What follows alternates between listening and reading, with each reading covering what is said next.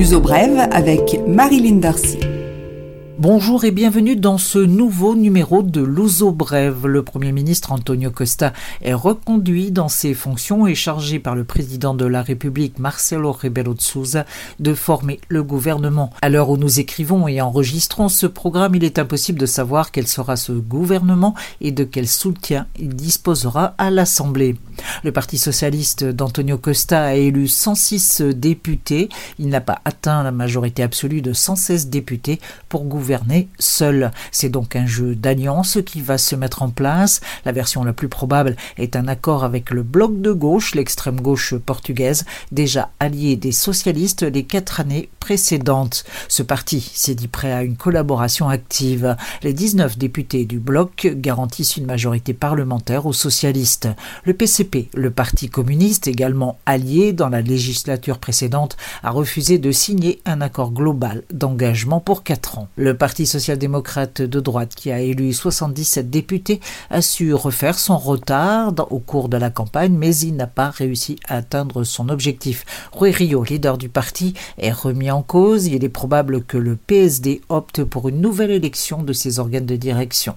Le CDSPP, le parti des démocrates chrétiens, s'est effondré. Il ne dispose plus que de cinq députés et sa leader, Ascension Christas, a annoncé qu'elle ne briguerait pas un nouveau mandat à la tête du parti. parti. Enfin, et ce n'est pas le moindre des enseignements de ce scrutin de dimanche 6 octobre, l'entrée au Parlement de trois nouveaux partis, le Livre, parti de gauche écologique et progressiste, Il, initiative libérale qui prône l'ultralibéralisme, et le Chega, un parti populiste d'extrême droite mené par le commentateur de football André Ventura. Trois femmes noires originaires des anciennes colonies mais portugaises font leur entrée dans l'hémicycle. L'une, Joacine Catar Moreira, était de liste du parti Livre. Il reste à connaître quatre députés, deux élus pour la circonscription européenne de la diaspora et deux pour la circonscription reste du monde. L'abstention a atteint 45,75% des votants.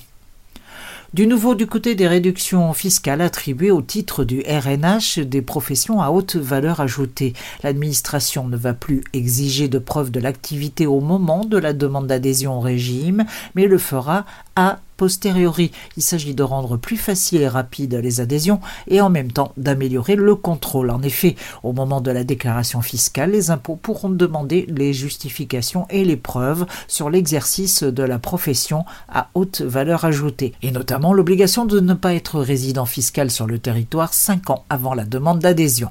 Dans les statistiques officielles, 8% seulement des 27 000 personnes enregistrées comme RNH étaient bénéficiaires au titre de la profession à haute valeur ajoutée. Je rappelle que ce statut limite à 20% la taxe des impôts sur les revenus. Tourisme, ce sont quelques 166 demandes de licence qui ont été déposées au premier semestre de 2019 au Portugal. Cela concerne tout type de licences, hôtels, appartements hôtels, tourisme rural, auberges, camping, etc. En deux ans, depuis 2017, c'est un total de près de 700 licences qui ont été déposées. Une donnée importante côté tourisme, toujours, le taux de remplissage des hôtels a atteint 81% en juillet, en hausse, mais les prix ont chuté de 1% en moyenne. Beaucoup de professionnels du secteur ont dû baisser les prix pour maintenir ce taux d'occupation.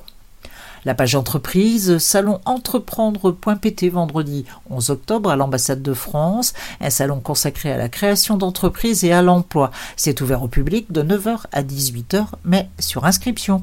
Il faut remplir un formulaire pour des raisons de sécurité.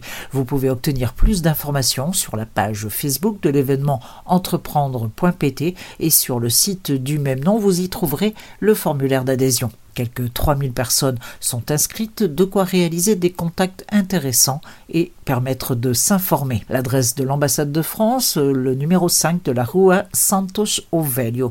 N'oubliez pas votre carte d'identité. L'uso brève, culture. Les suggestions culturelles de Luso Brève, toujours la fête du cinéma français à Lisbonne, jusqu'au 13 octobre, encore beaucoup de films à voir. Par exemple, vendredi au Saint-Georges, le film d'animation Wardy à 14h30, ou Mon bébé, une comédie dramatique à 19h, ou encore L'époustouflant vivement dimanche de Truffaut avec Jean-Louis Trintignant et Fanny Ardant. Samedi, ça commencera à 11h avec le film Belle et Sébastien de Clovis Cornillac et à 21h30, hors norme de Olivier Nakache et Eric Toledano, une comédie dramatique très intéressante. À ne pas manquer également la présence de Jean-Louis Trintignant à la Cinémathèque. Dimanche 13 octobre, la journée fera la part belle à l'animation. Jean les Français ont une excellente réputation avec des films comme Le Voyage du Prince ou Les Hirondelles en hiver et surtout à voir et revoir le magnifique Louise en hiver. Le soir, ce sera le film La Belle Époque, un retour en arrière étonnant avec des acteurs de tout premier plan qu'on en juge Daniel Auteuil, Guillaume Canet, Doria Tillier, Fanny Ardant, Pierre Arditi, Denis Podalides, Jeanne Arène, Bertrand Poncé, Michael Cohen. C'est un film de Nicolas Bedos. Et lundi 13 octobre, en hommage à Agnès Varda, Les plages d'Agnès, un documentaire à 21h30 à la Cinémathèque. La fête se prolonge d'ailleurs à la Cinémathèque mardi 15 et mercredi 16 octobre. Et à partir du 15 octobre, la Festa do Cinéma Français par visiter le Portugal. Ce sera Coimbra, Porto, Leiria, Portimão et Beja. On peut se procurer les billets sur Ticket Online. La séance est à 4 euros. Petit saut vers le nord à Porto, où du 11 au 19 octobre va se dérouler le FIMP, Festival international de marionnettes. Un festival qui fête ses 30 ans et qui va offrir 16 spectacles dans 8 salles différentes. Des compagnies maisons, mais aussi des étrangères puisque le FIMP est international. Un théâtre de marionnettes bien plus contemporain que l'on pourrait le croire, faisant appel à des techniques visuelles très audacieuses et à la présence d'acteurs. C'est jusqu'au 19 octobre et il y a de quoi être vert de jalousie. Porto, ce sera aussi Amplifest, réservé aux vrais amateurs de rock lourd, très lourd, les gros sons, comme on dit aujourd'hui. C'est plus qu'un festival, c'est une expérience, affirment les organisateurs. D'ailleurs, il n'y a pas que des concerts. À Amplifest, il y a aussi des expos, des événements et même les Ampli Talks, des conférences. Ça va déchirer les 12 et 13 octobre au Art Club, billets quotidiens 50 euros, 75 euros les deux jours. Signalons à Seiya, c'est au cœur de la Serra d'Estrella, du 12 au 19 octobre, le Ciné Eco Festival de cinéma environnemental de la Serra d'Estrella. Enfin à Lisbonne, une expo ne pas manquer à la galerie Underdogs à Marvilla. Quatre artistes brésiliens participent à cette expo collective intitulée Balbordia, une expression utilisée par l'actuel ministre de l'Éducation brésilien qui a promis de réduire le financement aux universités qui promeuvent le Balbordia, quelque chose comme le bazar.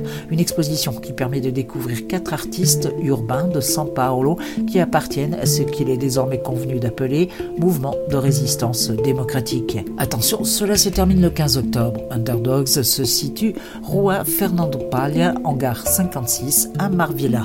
Voilà, ce Luso Brève est maintenant terminé. Je vous retrouve la semaine prochaine. Une excellente fête du cinéma français, une excellente semaine tout court. À bientôt.